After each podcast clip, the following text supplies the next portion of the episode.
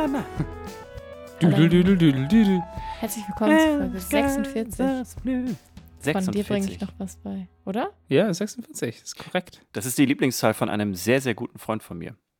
Hallo, sehr, Warum? sehr guter Freund von Dirk. Äh, weil das seine, seine Trikotnummer war. Oh, so deep. Ich dachte, Ja. Allen wolle immer die 10 sein.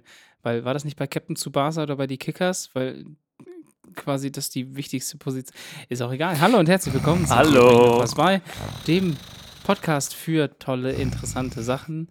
Hanna hat früher kein Fernsehen geguckt. Gut gemacht. Danke. Nicht Fernsehen, Fernseher. Fernseher. Ja, Tim sagt immer im Fernseher.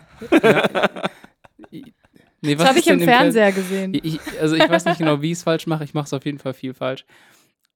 Aber Ja, heute soll es um Sachen gehen, die ihr bestimmt nur ganz vielleicht, wenn ihr Glück habt, im Fernseher seht. So- Und zwar Sachen, die es nur bei uns zu lernen gibt. Oder wenn man viel Zeit in Recherche investiert und es selber rausfindet. Denn wir bringen euch heute noch was bei. So Genau. nämlich. Ist es bei euch eigentlich auch so schwül wie bei mir? Bisschen. Wir haben ja zum Glück kein Zimmer unterm Dach. Also wir sind.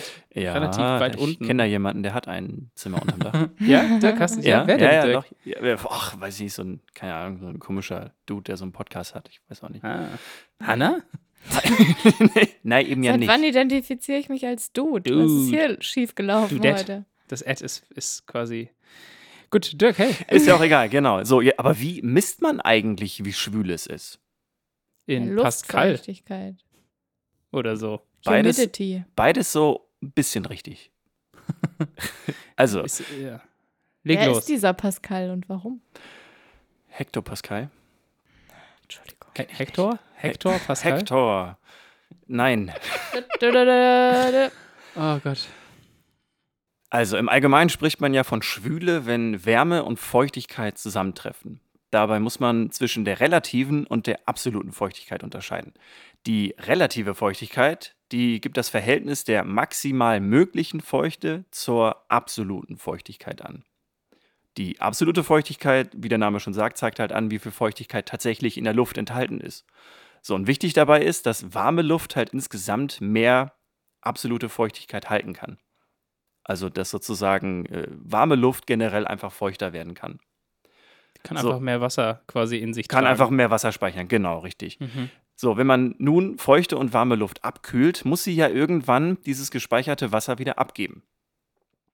So, und dann kommt der Taupunkt ins Spiel. Das ist der Punkt, an dem die Luft zu 100% mit der möglichen Feuchtigkeit gesättigt ist. Das heißt, dass halt die Luft so viel Wasser enthält, wie sie halt bei den gegebenen Verhältnissen, also bei den Temperaturen, maximal tragen kann. Das heißt, je näher die tatsächliche Temperatur dem Taupunkt ist, desto höher ist die relative Feuchtigkeit und desto schwüler ist es. Mhm. Das heißt, es ist alles eine Kombination sozusagen aus der absoluten Feuchtigkeit, der Temperatur und der relativen Feuchtigkeit. So, und wenn der äh, Taupunkt unterschritten wird, dann kondensiert halt das Wasser aus der gasförmigen in die flüssige Phase und es bilden sich halt Tröpfchen. Im Sommer ist es dann meistens morgens zum Beispiel Nebel. Wasser geht dann halt zu Boden und die relative und die absolute Feuchtigkeit nimmt halt ab. Deswegen hat man morgens teilweise auch so dieses, so eine angenehme Luft, wenn es halt nebelig war oder man zum Beispiel im Winter irgendwie so Raureif hat. Mhm. Wenn die Luft jetzt sehr feucht ist, also der Taupunkt sehr nah an der tatsächlichen Temperatur, dann bringt auch das Schwitzen nichts, weil äh, bei der Transpiration, wenn wir schwitzen, da sondern wir so eine, also Sch- Schweiß ab, eine Feuchtigkeit oder eine Flüssigkeit. Und diese Feuchtigkeit kann dann nur sehr schwer an die Luft abgegeben werden, wenn die Luft selber halt auch sehr Mhm. Gesättigt ist halt schon. Ja. gesättigt ist, genau. Und dann will der Körper halt das ausgleichen und schwitzt halt immer, immer mehr. So, und der Taupunkt in Magdeburg lag jetzt zum Beispiel gestern bei 12 Grad Celsius, bei einer tatsächlichen Temperatur von 33 Grad Celsius, also war Mhm. relativ weit davon entfernt. Es war trotzdem recht schwül oder recht warm, weil halt die Luftfeuchtigkeit, die absolute, recht hoch war. So, der Taupunkt in Münster lag gestern Abend bei 18 Grad Celsius, bei einer tatsächlichen Temperatur von 30 Grad. Das heißt, bei euch war es wahrscheinlich gestern ein bisschen schwüler als in Magdeburg. Ja, es war Mhm. gestern schon ziemlich schwül. Stimmt. Ja, vor zwei Tagen war es in Magdeburg unfassbar schwül. Da hab, lag der Taupunkt bei 20 Grad Ah, und die tatsächliche hoch, ja. Temperatur war bei 23. Ah, Ah, okay. krass. Mhm. Genau, es gibt auch so kleine Richtwerte. Natürlich ist so dieses Empfinden, wie schwül es ist, immer so ein bisschen von Person zu Person halt abhängig so. Wenn der Taupunkt aber unter 13 liegt, dann ist es in der Regel angenehm trocken. Wenn es halt bis 16 ist, dann ist es halt so eine feuchte Luft. Bis 18 ist es schwül und bis 23 ist es dann wirklich, ja, sehr drückend. Und darüber ist Und wird's darüber- gefährlich, ne? Das ist doch dann. Äh, Es, es, es gibt ja so einen Punkt, wo es dann lebensgefährlich für Menschen wird, weil sie dann quasi sich selber nicht mehr abkühlen können. Ja, genau. Du musst dann halt quasi so viel schwitzen und so viel trinken, dass es dann, ja, dass der Körper dann da irgendwie gar nicht mehr hinterherkommt. Den Punkt kenne ich jetzt aber nicht genau.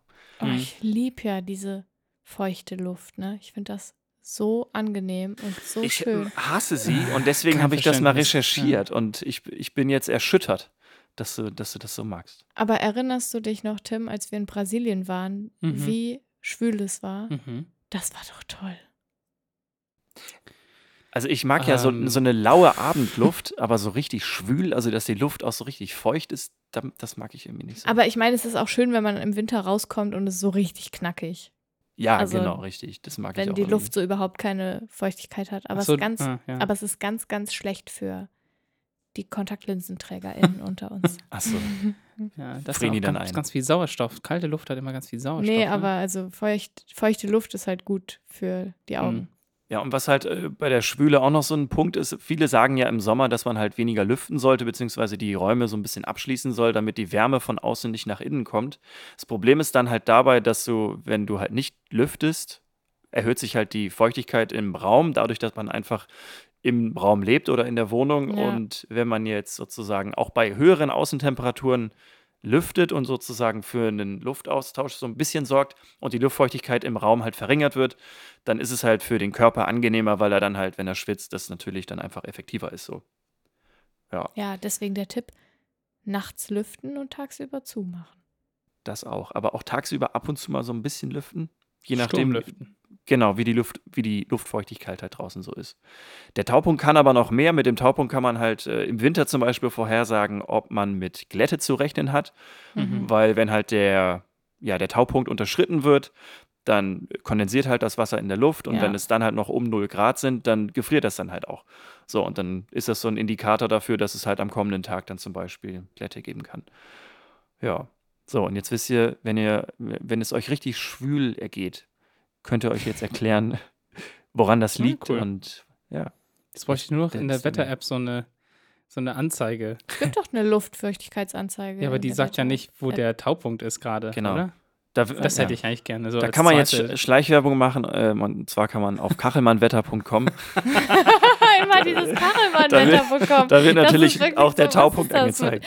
Mit euch und dieser Webseite. Ich weiß nicht, es gab eine Folge, es gab eine Folge Schulz und Böhmermann, da Ich war er auch, zu ganz, Gast. ganz früher, und ja. da hat er wirklich einfach so, Ganz Überzeugt. auf kachelmannwetter.com. Genau. Einfach als Werbeplattform so. ja, und das hat er aber halt auch in einer gewissen Form so sympathisch gemacht, dass das einfach hängen geblieben ist. Ja, und das Ding ist, es ist halt tatsächlich auch wirklich eine gute Webseite. Also, äh, Ja, das wir stimmt. werden jetzt nicht aber schon. bezahlt dafür, Ja. aber äh, wie gesagt, also da sind halt wirklich sehr, sehr viele einzelne Daten, wie halt auch der Taupunkt und die verschiedenen Stationen und so. Es ist ganz interessant, wenn man sich dafür interessiert. Guckt da doch mal vorbei. Und lasst uns doch ein Like für diesen Podcast da. Bei, bei auf Kachelmann-Wetter. Ja, genau. Ja. Schreibt Ja, ihm in die Kommentare. Ich äh, hier, bin hier wegen, was wegen bei. genau. Oder, schreibt, oder schreibt ihm bei Twitter irgendwie so ein Twitter-Storm genau. oder so. Schreibt ihm alle, dass äh, die ihr auf die nett. geht. Genau. Hey.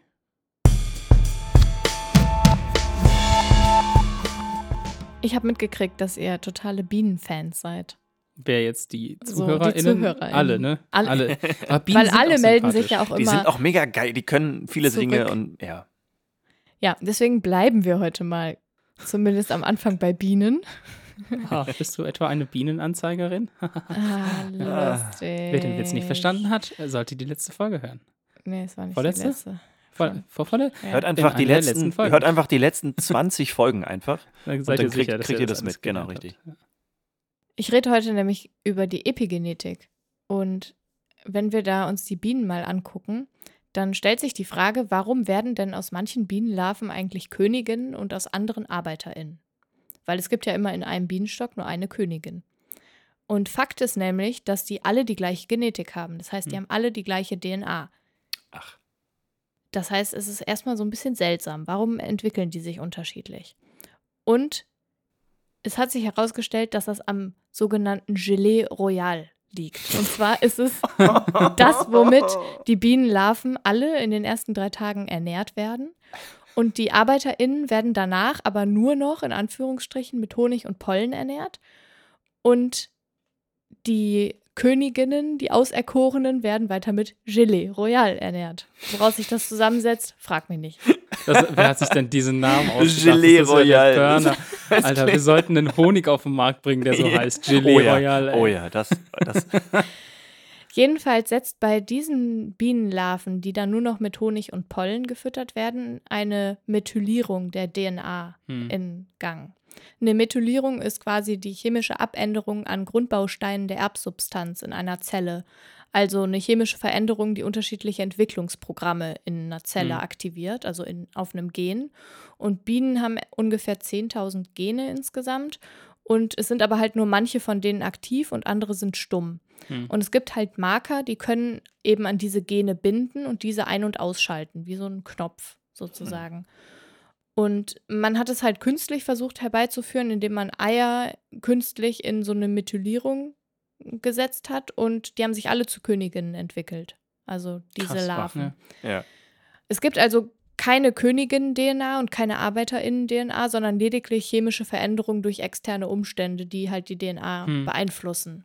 Und die Frage ist halt jetzt, gilt das auch für andere Arten und andere Tierarten? Ja, und ja. es ist halt natürlich besonders interessant, ob das auch für den Menschen gilt. Und die Hm. Antwort ist ja. Oha. Also bei Menschen setzt die Epigenetik halt schon super früh ein. Und zwar schon im Embryonalstadium gibt es epigenetische Veränderungen. Das heißt, die DNA ist zwar durch die Vererbung festgelegt, die Aktivierung von einzelnen Genen kann aber halt ein Leben lang noch beeinflusst Mhm. werden durch externe Faktoren. Und wenn man sich zum Beispiel mal die X- und die Y-Chromosomen genauer ansieht, dann sieht man sehr früh, dass die Epigenetik total wichtig ist, weil die X-Chromosomen tragen ungefähr 1300 Gene in sich und die Y-Chromosomen nur so 100. Ach. Und durch einen epigenetischen Prozess wird halt bei zwei X-Chromosomen, also halt bei den von der Gesellschaft meist als weiblich gelesene Personen, ein X-Chromosom stumm geschaltet. Und das bleibt ein Leben lang so. Das heißt, es ist nur ein X-Chromosom aktiv, das andere wird einfach ausgeschaltet? Mhm. genau, okay. deaktiviert. Und wenn das nicht passiert, dann wird der Embryo gar nicht erst lebensfähig. Ah. Also die Zellen gehen dann ab und entwickeln sich gar nicht zu einem Menschen, sozusagen. Hm.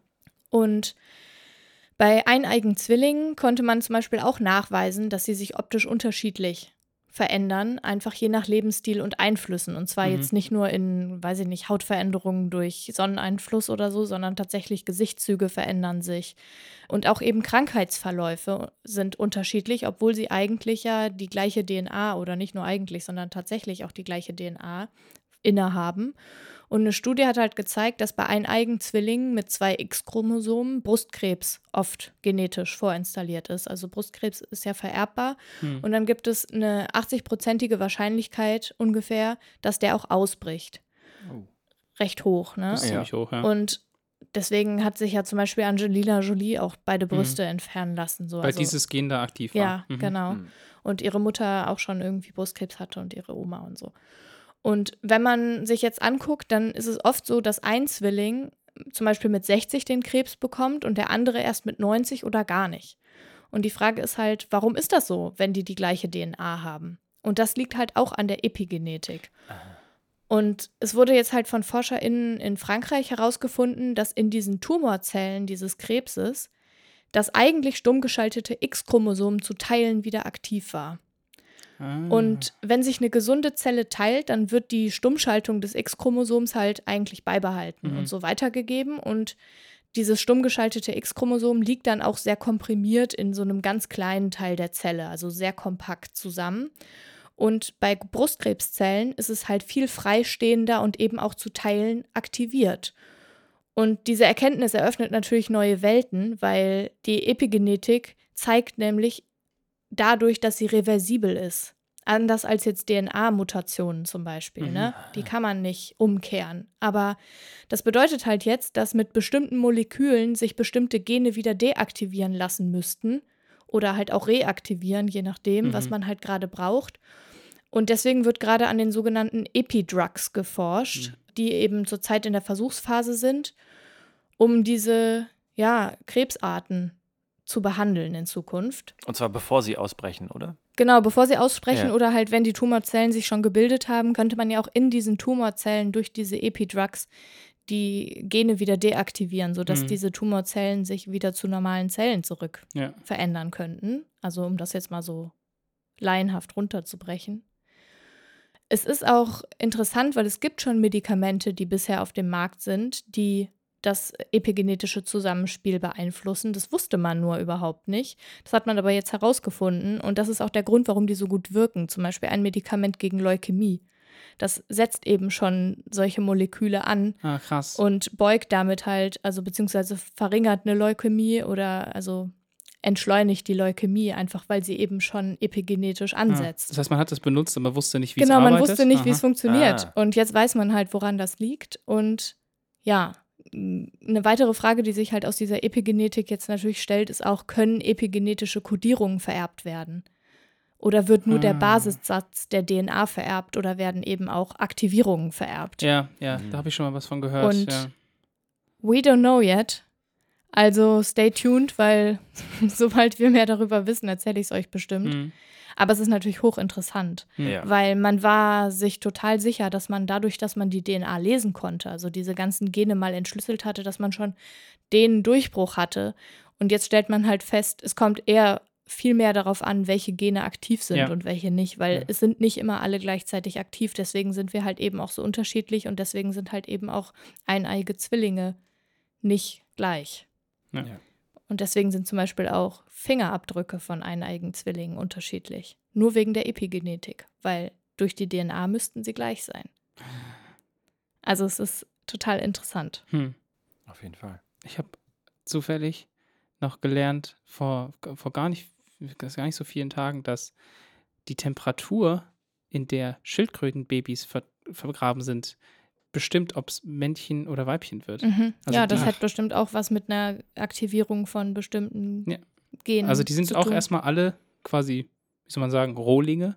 Mhm. Und je nachdem, wie hoch die Temperatur ist, und die ändert sich halt von äh, hoch nach unten, ne? Also oben ist wärmer, unten ist kälter. Und ich glaube, die unteren werden Männchen und die oberen werden Weibchen, damit man guckt, dass, ich glaube, es geht darum, dass man dafür sorgt, dass die Weibchen eher überleben als die Männchen wahrscheinlich. Ja, weil- damit die halt weiter Nachwuchs auch ja, zeugen wenn man das so sagt, klingt das immer so, als wäre die Natur ein aktiver, denkender ja, ja, Prozess. Ja, ja. Also, Das haben wir ja auch jedes Mal die Diskussion. ja. Lamarck lässt grüßen. ja, genau.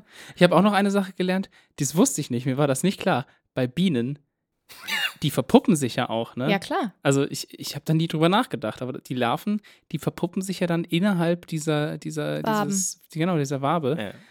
Weil, also ich, ich denke sonst immer an so Sachen wie eine Raupe verpuppt sich und wird zum Schmetterling und so. Aber bei Bienen habe ich da nicht drüber nachgedacht, aber auch die. Ja, es ist sich. auch ganz interessant, durch die unterschiedliche Ernährung dieser Bienenlarven zeigt sich ja nicht nur eine unterschiedliche Entwicklung zu Königinnen und ArbeiterInnen, sondern eben auch, dass die Königinnen sich viel schneller entwickeln. Hm. Also die sind durchschnittlich zwei bis drei Tage früher reif sozusagen Ah, okay. und fertig als die Ja. ArbeiterInnen. Aber sowieso Bienen und was die da alles machen, das ist so krass, ne? Die verändern die Temperatur im Bau, um irgendwelche Sachen Ja, zu ja. machen. Ja, die sind total crazy, aber es ist halt, Ja. äh, es ist schon interessant. Was ich jetzt nicht rausgefunden habe, ist, wer entscheidet denn eigentlich, dass die Gelee Royal gefüttert kriegen und, oder nicht? Also das ist wahrscheinlich random, oder? Das kriegt bestimmt. Es ist Irgendeine- bestimmt eine von Ja. allen quasi in diesem Stock wird dann halt mit Gelee Royal gefüttert. Gelee Royal, ich komme einfach mit Aber das ist dann quasi Den Namen müssen wir uns auf jeden Fall irgendwie, irgendwie, irgendwie. Ich glaube, die äh, Folge heißt einfach. Gelee Royal. Ich glaube auch, Also ja. das finde ich das ist ein guter Name. Gelee Royal.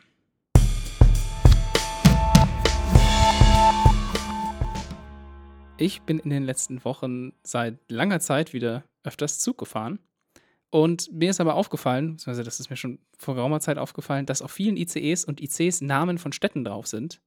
Und ich habe mich immer gefragt, warum eigentlich? Also, was haben denn, weil die Städte haben nichts damit zu tun, äh, wo, Wo die sie langfahren, hinfahren. oder? Ja, Ja, ja, stimmt. weil die da nicht drauf achten können. Das wäre viel logistisch voll anstrengend für die. wenn So, nee, hier, das ist der Zug hier Köln, der darf Genau. jetzt hier nicht Ja, nach, von genau, das Berlin nach München hier- fahren. ja, ist genau. Jetzt, Ja, aber ich bin fahren. letztens bin ich mit dem RE in kurz vor Hagen, weil ich pendel ja mal zwischen Münster und Hagen, mit dem RE an einem ICE vorbeigefahren und auf dem ICE stand Halle Saale. Ja. Und ich war so, Oh. oh. Richtig. Der Halle Saale fährt nämlich hier. Das stimmt. Ja, genau, der fährt hier, aber warum? Der fährt aber fast immer hier übrigens. Ja, aber warum? Das Als ein, nicht Ja, mal. Zeichen der Einheit. Jetzt sag doch mal. Genau, ich habe nämlich letzte Woche gelernt, wie, oder zumindest für den Fernverkehr, wie die Namen zustande kommen von so Zügen. Und zum einen haben Züge ja erstmal gewisse Nummern, das ist klar. Also die haben damit zu tun, welche Strecke sie bedienen. Ne? Züge mit ungerader Endziffer fahren von West nach Ost oder von Nord nach Süd und ungerade sind dann halt umgekehrt. Ah, okay. Züge mit aufeinanderfolgenden Nummern fahren auf derselben Strecke, nur halt in entgegengesetzte Richtung. Also der 582 von München nach Hamburg und der 581 von Hamburg nach München zum Beispiel. Ja. Und die Ziffer vorne gibt an, ob es ein ICE oder ein IC ist. Und die zweite Ziffer von hinten lässt eben auf die genaue Strecke schließen. Also man kann wirklich, wenn man sich die Zahl anguckt, genau wissen, wo der Zug gerade eingesetzt wird. Das ist ja auch wichtig. Es geht darum, wo der Zug eingesetzt wird, dann ändert sich tatsächlich auch die Nummer des Zuges. Ne? Oh. Aber zurück zu den Namen, die man manchmal auf diesen Zügen sehen kann. Die gibt es nämlich erst seit 2002. Man- Schweinerei. Ja, man sieht dann die Namen der Stadt und das Stadt und ja, das Stadtwappen. Mhm. Und das gibt's, das gibt tatsächlich an, welche Stadt eine Patenschaft für den Zug übernommen hat. Ah. Also, Dass ich das Halle leisten kann, ist krass. naja, das ist symbolisch ja, also- vielleicht, oder? D- ja, oder? genau. Also die Deutsche Bahn bietet das an. Also die Deutsche Bahn geht auf die Städte zu und sagt hier, möchtest du nicht eine Patenschaft übernehmen, liebe Stadt? Geht denn Halle, auf, Saale? auf Halle Saale zu? Also, Don't be mean. Das ist eine gute Frage. Also, und von diesen äh, Zügen fahren halt noch relativ viele aktiv. Also die, deswegen sehen wir die halt auch. Und das hat die Deutsche Bahn gemacht, nachdem das erst so ein bisschen nicht klar war, wie die Züge heißen, und hat das dann halt gemacht, damit so, so eine gewisse Bindung zu den Zügen entsteht. Und dann hat die Deutsche Bahn angefangen, ihre neuen ICE-4er-Modelle mit den Namen historischer Persönlichkeiten aus Deutschland zu benennen. Habe ich noch nie gesehen. Es gibt, ich, Ich bin schon mal mit nicht, dem. Martin Luther gefahren. Also es Oh. gibt einen ICE Ja, da- Martin Luther. Das ist, finde ich, auch eine Schweinerei. Eigentlich. Das, also, Pass mal auf. Politisch vielleicht, gesehen. Vielleicht erinnert ihr euch, dass das Ganze nämlich doch noch ein bisschen heikler war, als ihr denkt. Denn, also es wurden 25 Personen rausgesucht. Deshalb äh, gibt es eben halt inzwischen einige, wie eben Martin Luther. Und dann wurde aber bekannt, dass ein Zug Anne Frank heißen sollte. Und das war Oh, einfach. shit. Also Ja, ich, vers oh ich verstehe das natürlich, Ja, aber also die Kombination. ja, von und- Zug und dem Namen ist Genau, und die Deutsche Bahn hat halt auch diese ungut. Vergangenheit nicht so richtig aufgearbeitet Oh, und es gab halt einen riesen Shitstorm. Ja, at, at least you tried, ja. Es, Ja, die, also die. Idee, ja, ja, Ja. ja. was, Ja. Oh Mann, ja. Ja. Und dann hat eben die Bahn entschieden, sie machen es doch nicht mehr, aber sie lässt die Züge, die schon einen Namen haben, lässt sie so benannt. Und äh, stattdessen werden in Zukunft nur noch die schönsten Seiten Deutschlands, also Regionen, Flüsse, Seen und Berge, äh, als Zugnamen äh, benutzt. Der Bodensee. Tatsächlich Oder geplant sind das Bezeichnungen wie. Bodensee, Bayerischer Wald, Eifel, Spree und letztens ist zum Beispiel Schweiz. der Euregio Maas Rhein gestartet. Also Mhm. Es gibt dann solche Namen.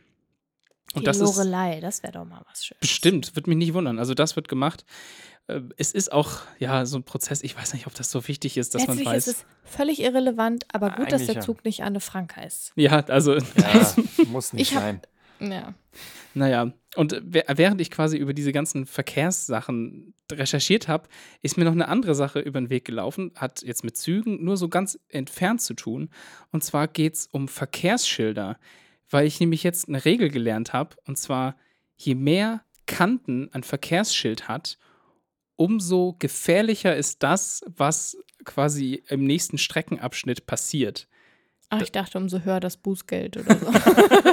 Also das war die Grundidee, das habe ich, das Okay. hab ich dabei auch gelernt. Desto Also gefährlicher. inzwischen- Inzwischen ist das nicht mehr ganz so, man geht, äh, Nee. also Europa hat sich da auf andere Sachen geeinigt und Amerika hat dann auch eigene Regeln und so, aber die Grundidee war schon am Anfang so, naja, erstmal fing es an, tatsächlich das erste Verkehrsschild kommt aus Portugal oder das erste, wo man halt weiß, dass die Mhm. aufgestellt wurden, weil König Peter II. Hat damals Schilder aufstellen lassen, damit man weiß, wer Vorrang hat in den engen Gassen von Portugal, weil da halt ganz viele Städte so ganz, ganz enge Gassen haben. Das heißt, das Mhm. war erst für tatsächlich für FußgängerInnen und natürlich halt auch für dann den, den Pferdeverkehr. Und dann eigentlich bis zum 19. Jahrhundert hatten Verkehrsschilder einfach, hat sich niemand dafür interessiert, warum auch. Ne? Es gab viel zu wenig Leute, dass da irgendwie das Mhm. wichtig wäre. Und da, die paar Pferde und so ein Kutschen, das war alles nicht so wild. Und dann kamen halt Fahrräder. Und Fahrräder waren super krass und waren auch super schnell und waren aber super schlecht darin, gut zu lenken und so. Ne? Also, wenn man sich diese, Ja. wie heißen die, diese Fahrräder mit dem großen Vorderrad und dem Ja. kleinen? Ah, Äh, ihr wisst, was ich meine. Wise, nee, Penny Whistle, nein. E Ich weiß egal. es nicht, keine Also die Dinger halt. Und das heißt. Penny dann haben Farthing. sie- Okay. Ja. Penny Farthing. Ja. Okay. Es hat, gibt bestimmt auch einen deutschen Namen, so Hochrad oder sowas heißen die. Wahrscheinlich, vielleicht. ja. Und dann war das halt so, dass so Clubs, so Fahrradclubs entschieden haben, wir stellen Schilder auf, um unsere FahrradfahrerInnen zu warnen, wo denn gefährliche Sachen sind, wie enge Kurven oder Berge, die plötzlich anfangen, weil ich meine, Bremsen und so waren damals halt auch noch ein bisschen schwieriger. Und das heißt, Verkehrsschilder waren damals erstmal für FahrradfahrerInnen gedacht. Und dann kamen natürlich auch die ersten Automobile auf, so Gab's Für 1900. Kutschen gab es keine, oder Nee, was? das war, also Ampeln gab es ja Mhm. damals für Kutschen dann in London. Ja. ja. Habe ich ja schon mal drüber erzählt. Aber so die, die ersten richtigen Schilder kamen dann erst auf, als Automobile halt vor allem in Amerika auf den Markt kamen, weil jeder Staat zum Beispiel in Amerika hat sich eigene Schilder ausgedacht. Hm. Mhm, Und dann natürlich. dachte man irgendwie irgendwann so, jetzt wird es mal Zeit. Und dann sind so drei Leute, also das sagt auf jeden Fall so die, die Sachen, die man online findet. Drei Leute sind dann die verschiedenen Staaten abgefahren und haben die ganzen Ideen gesammelt und haben dann entschieden, wir versuchen ein Schild, also irgendwas zu finden, eine Regel zu finden, damit man allein schon von der Form des Schildes quasi darauf schließen kann, wie gefährlich das nächste Stück ist. Und hat halt eben gesagt, je mehr Kanten, umso gefährlicher. Und der Kreis hat quasi unendlich viele Kanten und ist deswegen Ah, das, das Gefährlichste. da, Ah, witzig, weil ich ja. dachte die ganze Zeit an den Kreis und dachte mir so, ja, okay, gar nicht gefährlich oder was? Ja, Nee, der ja. Kreis ist quasi das okay, Gefährlichste. Okay, das ergibt Und- mehr Sinn. äh, Quadrat- Kanten, das ist eine tolle Ja, Definition. ja, ja, ist, also ist ja, Ja, ist nicht prinzipiell so, falsch, Ne? ja, ja. Ja, und äh, das Quadrat ist quasi nur so ein Hinweisschild, so, hey, hier ist irgendwie Hier ist ein Park Vorfahrt. oder hier Und das ist. Stoppschild hat schon Nee, nee, mehr nee, also, Kanten. Was? Das Stoppschild, das, Das hat ja Stoppschild- acht Kanten. Ja. Genau, aber rel also relativ viele, wenn man sich jetzt mal Genau. so die Schilder Aber das. Vorfahrtsschild hat doch vier, hat doch nur vier Ecken, oder? Das Vorfahrtsschild hat drei Ecken. Nein. Du meinst das du meinst, ach so, du meinst das, das gelbe Vorfahrt, Ja. dass du, also dass man Ja. Vorfahrt hat. Ja, das hat, ich meine, in Europa hat sich das auch noch anders entwickelt. Da geht es dann halt darum, ist das eine Raute, steht die auf dem Kopf, zeigt die Spitze irgendwo hin, was ist die Ja, Farbe? Gelb ist Ding zum Beispiel nur wird eine ja Warnung. Niemandem beigebracht hier. Das stimmt. Also, Ja. nette Idee, aber Naja, ich meine, ein bisschen ist es, ist es ja schon gut geworden, weil Blau wirkt wie so eine, weißt du, so eine Richt, ruhige richt, Farbe. richtungsweisend Du darfst oder so. so Genau, Ja, ist blau ist alles gut. Rot ist Ja. immer so, oh, Vorsicht. Ne? Ja. ja. Also man hat sich da so ein bisschen an andere Regeln orientiert, aber die Grundidee der Form kommt immer noch auf diese Grundlage Mhm. zurück, was ich eigentlich ganz, ganz interessant fand. Und jetzt haben wir was über Züge gelernt und über Verkehrsschilder. Und über Ampeln habe ich schon geredet und jetzt habe ich hoffentlich den Verkehr so ein bisschen abgearbeitet. war auf jeden Fall nicht verkehrt. Ah, Ah. heute ist wirklich, heute ist gut. Hanna. Ha, ha, ha. Hannas Hassbeitrag. Hallo. Hi, Hallo Ja? Hanna, hallo. du siehst Hallo. so aus, als ob du gerade wieder was hassen würdest. Ja, ich hasse, dass ich heute was hassen muss. Ich, war- ich höre es in deiner Stimme, dass du was irgendwie- hassen musst. irgendwie war es so. Heute saß ich so da und dachte mir, boah, jetzt muss ich mich wieder aufregen oder was super Nettes erzählen. Und ich habe auf beides überhaupt keine Lust. Aber ich mache es jetzt trotzdem. Die Frage ist, was von beidem? Beides, was? ja. Jetzt. Okay. Ich habe mich so dolle aufgeregt. Die Leute, die mir auf Instagram folgen, haben es auf jeden Fall schon mitgekriegt. Weil es gibt ja einfach so Leute, die sind so dämlich. Die haben irgendwie noch nicht mal die Basics von Geschlechtergleichberechtigung verstanden. Und da werden dann so Sachen vorgeschlagen, wie man könnte ja, also zwei Frauen und zwei Männer sollen beschenkt werden und die Frauen kriegen Blumen, die Männer kriegen Bier. Ja, also hm, meine Begeisterung hat sich in Grenzen gehalten. Ich habe gesagt, wieso schenken wir nicht allen Blumen? Ist doch nett. Eine Topfpflanze zum Beispiel, das wäre jetzt nicht so schlimm. Aber dann kam natürlich gleich wieder ein Typ, der meinte, ja, ähm, Blumen wären total unmännlich. Und das ging irgendwie gar nicht. Ja. Ich habe gerade gefragt, äh, mich, mich gerade gefragt, als du meintest Bier oder Blumen, da würde ich mich jetzt in diesem Moment, glaube ich, mehr über Blumen freuen als über Bier. Also das Ja, das und ist so. Dirk, wir also, hatten hier, ich, ich kann mir auch nur gerade an den Kopf fassen, ne? Also, weil, oh, nee, Hannah hat auch dann gesagt, also ich, es gibt genug Männer, die Blumen toll finden und genug Frauen, die auch Bier ja, trinken. und dann klar. schrieben zwei Frauen, wir mögen aber kein Bier. Und ich denke mir so, Girls, es geht Oh nicht um euch. So, Ja. Es ist so völlig wurscht, ob ihr Oh. Bier mögt oder nicht. Es geht, ja. na. So, ihr könnt ja auch kein Bier mögen, ist ja völlig in Ordnung. Es, Männer Ja. dürfen auch Blumen nicht mögen. Ja. Aber, also, aber das hat halt nichts mit dem Geschlecht zu tun. Also, Richtig. und diese Reproduktion von, also diesen Stereotypen, die so aus der Luft gegriffen sind. Also wer hat sich das überhaupt mal ausgedacht? Das, das frage ich mich schon. Und dass man das nicht hinterfragt, finde ich halt so krass. Ja. Und ich habe dann jedenfalls vorgeschlagen, dass sie doch einfach zur eigenen Befreiung, und so meinte ich das auch wirklich, ne? also dass sie aus diesem Kreis rauskommen, da irgendwie in diese Schubladen sich gegenseitig zu stecken und sich selbst auch stecken zu müssen, vielleicht mal die Kolumnen von Margarete Stokowski lesen. da sind wir wieder bei der Damit hast du auch- Marga ja. Und vielleicht auch ihr getroffen. Buch. Und dann schrieb der eine, ich kann mir tausend Ding bessere Dinge vorstellen, als äh, Margarete Stokowski zu lesen, die hasst nämlich Männer. Ja. Und dann war, ich, war bei mir vorbei, weil ich dachte mir, der hat doch irgendwie was nicht verstanden. Weil, also, wenn jemand keine Männer hasst, dann Margarete Stokowski. Also, das ist wirklich, also der Feminismus, den sie zelebriert, der ist wirklich nicht männerfeindlich. Mhm. Also wirklich nicht. Ja. Das ist so, also da ist meiner männerfeindlicher. Und Das ist, also, keine Ahnung. Wenn, also wenn man da überhaupt einen Vergleich ziehen muss, was ja auch schon Ja. mal Quatsch Ja, was, ist. ja, aber also ich meine, so, ah, das war so dumm. Da habe ich mich so drüber aufgeregt. Ja, so, also regt euch mal mit mir auf, weil Ja. also das geht irgendwie einfach gar nicht. Ja, die Lösung, die ich dann letztlich übrigens vorgeschlagen habe, mit der ich überhaupt total unzufrieden bin, ist, dass alle jetzt Rotwein bekommen, weil ich finde immer total doof, Alkohol zu schenken, weil Mhm. ich trinke ja selber zum Beispiel keinen seit Jahren und wenn ganz oft kriegt man ja auch so auf so Bühnen, wenn man irgendwie so Poetry Slam oder Musik oder irgendwas macht, dann kriegt man irgendwie so als Teilnahme so ein Wodka. ja, nee, ein Schnaps oder ein Wein halt. Ja. Wie oft habe ich schon Wein und Schokolade Ja. geschenkt bekommen? Ich mag weder Schokolade noch Wein. Und das, also, Was für mich jetzt nicht so schlecht ist, weil ich mag beides. Und Ja. ich nehme das ja auch immer gerne ab. Ja, so ist das ja, ja, aber ich meine halt, naja, wie auch immer. Das war auf jeden Fall ein richtig großes Ärgernis, sowas Dummes. Und ich habe aber auch noch einen kleinen Herzbeitragsteil für euch dabei. Und zwar ist mir in der letzten Woche sind mir zwei Männer begegnet, die ich beide nicht kannte, die sich genau an der richtigen Stelle dafür eingesetzt haben, was wichtig ist. Und zwar sind sie in beiden Situationen reingesprungen, wenn ich mich wegen sexistischer Kackscheiße gebieft habe mit irgendwelchen Typen und haben gesagt, ja, nee, es ist aber so und so und ihr legt falsch aus den und den Gründen und ich sage euch jetzt mal warum, so ungefähr. Was einerseits ein bisschen schade ist, dass sie Ja. Dass das passieren dass sie dann, muss, dass ist sie dann zuhören schade. oder so. ja, ja, das aber halt, also es ist ja nun mal so, dass Männern eher zugehört wird, deswegen ist es ja eben auch der, euer Job, den Leuten genau das zu erzählen, damit irgendwann das auch reicht, wenn es Frauen sagen. Also sonst kommen wir Ja. nicht weiter. Und ich finde es halt einfach total schön, wenn, wenn ich merke, dass es Allies gibt, die ich nicht ausgebildet habe, sozusagen. die du nicht abgerichtet hast. ja, naja, abgerichtet Mit so, einem, mit, so einem, mit, so einer, mit so einer Pfeife.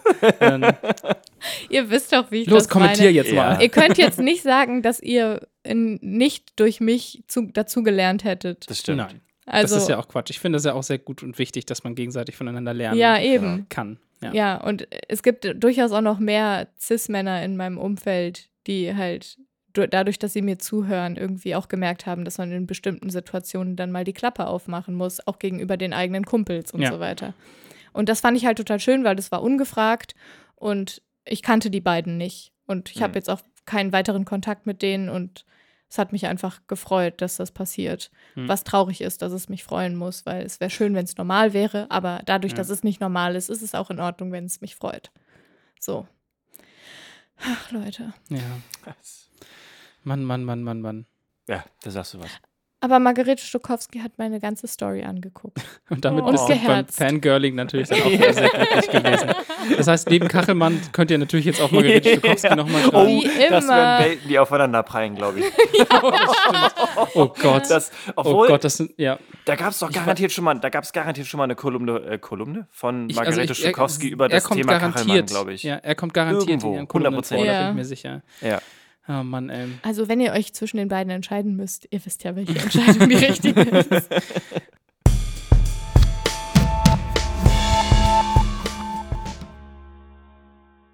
Gelee Royal. Gesponsert von Kachelmann Wetter.de. Und, und den Kolumnen von Margarete Stokowski. Folge 46. Von dir bringe ich noch was bei mit Tim, Hanna und Dirk. Dir bringe ich noch was bei, Productions. Jesus. Kennt ihr nicht diese Endkarten von, von, von Filmen oder von. Doch, Ja, doch, klar. doch, doch, genau, doch. ja, okay, Bei gut. Rick and Morty zum Beispiel. Did you get any of that? Immer so, was man halt so kennt. Oder bei Zeichentrickserien ist das immer so die letzten kurzen. Ja. Ja. Ja, Michael Scott Schön. hat das bei The Office auch mal gemacht, als er irgendwie so eine, einen Imagefilm für, seine, für seinen Branch machen musste. Und das war ist so Ah. gut. Es ist so gut. Die Office ist einfach schon auch gut. Das ist toll, ja. In diesem Sinne, vielen Dank fürs Zuhören an alle Menschen da draußen und Tiere, die es vielleicht auch hören. Ja, ich weiß es nicht. ja. Falls wir Ja, tierische ZuhörerInnen haben, meldet euch. Ähm, ihr seid äh, übermenschlich. Wow, oh, Dirk. Unglaublich. Danke, danke. wenn ihr mehr über Bienen hören wollt, dann schreibt uns doch einfach mal.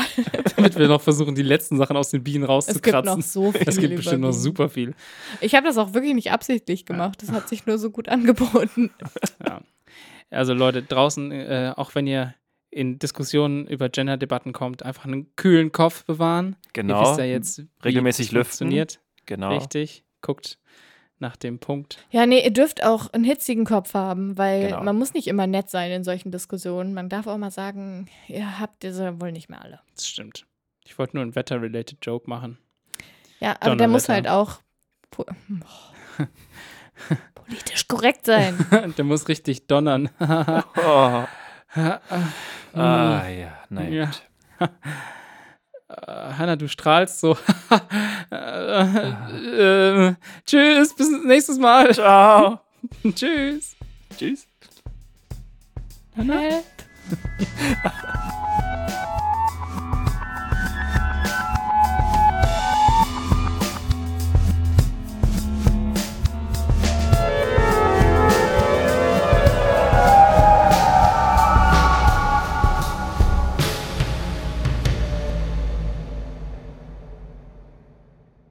Hä? Es ist sowieso Hast so du warm denn da genug oben. Bezüge? Bezüge habe ich auf jeden Fall genug, Okay. glaube ich. Ja, ich dachte, Ja. du hast nur eine Einkunft. lustig, Tim, du bist so lustig.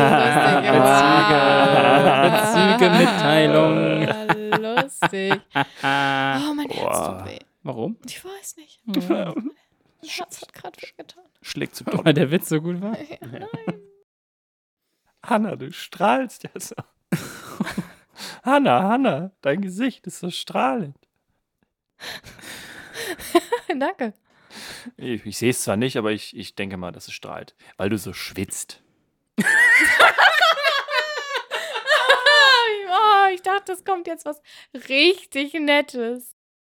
Manche Witze sind so gut, dass man Danke. einfach nur, dass man muss es wirklich appreciaten, dass es so witzig ist. Man, deswegen muss man gar nicht lachen. Das ist Das einfach passiert nur mir so oft mit Hannas Witzen. Anna macht einen Das Witz so- und ich, ich Ja, kann nicht ja, drüber ist schon lachen, gut, weil ja, es ja. so, es ist so gut. ja. Diese, Fickt euch. Mein Hassbeitrag richtet sich heute an Tim und Dirk, die nie über meine Witze lachen.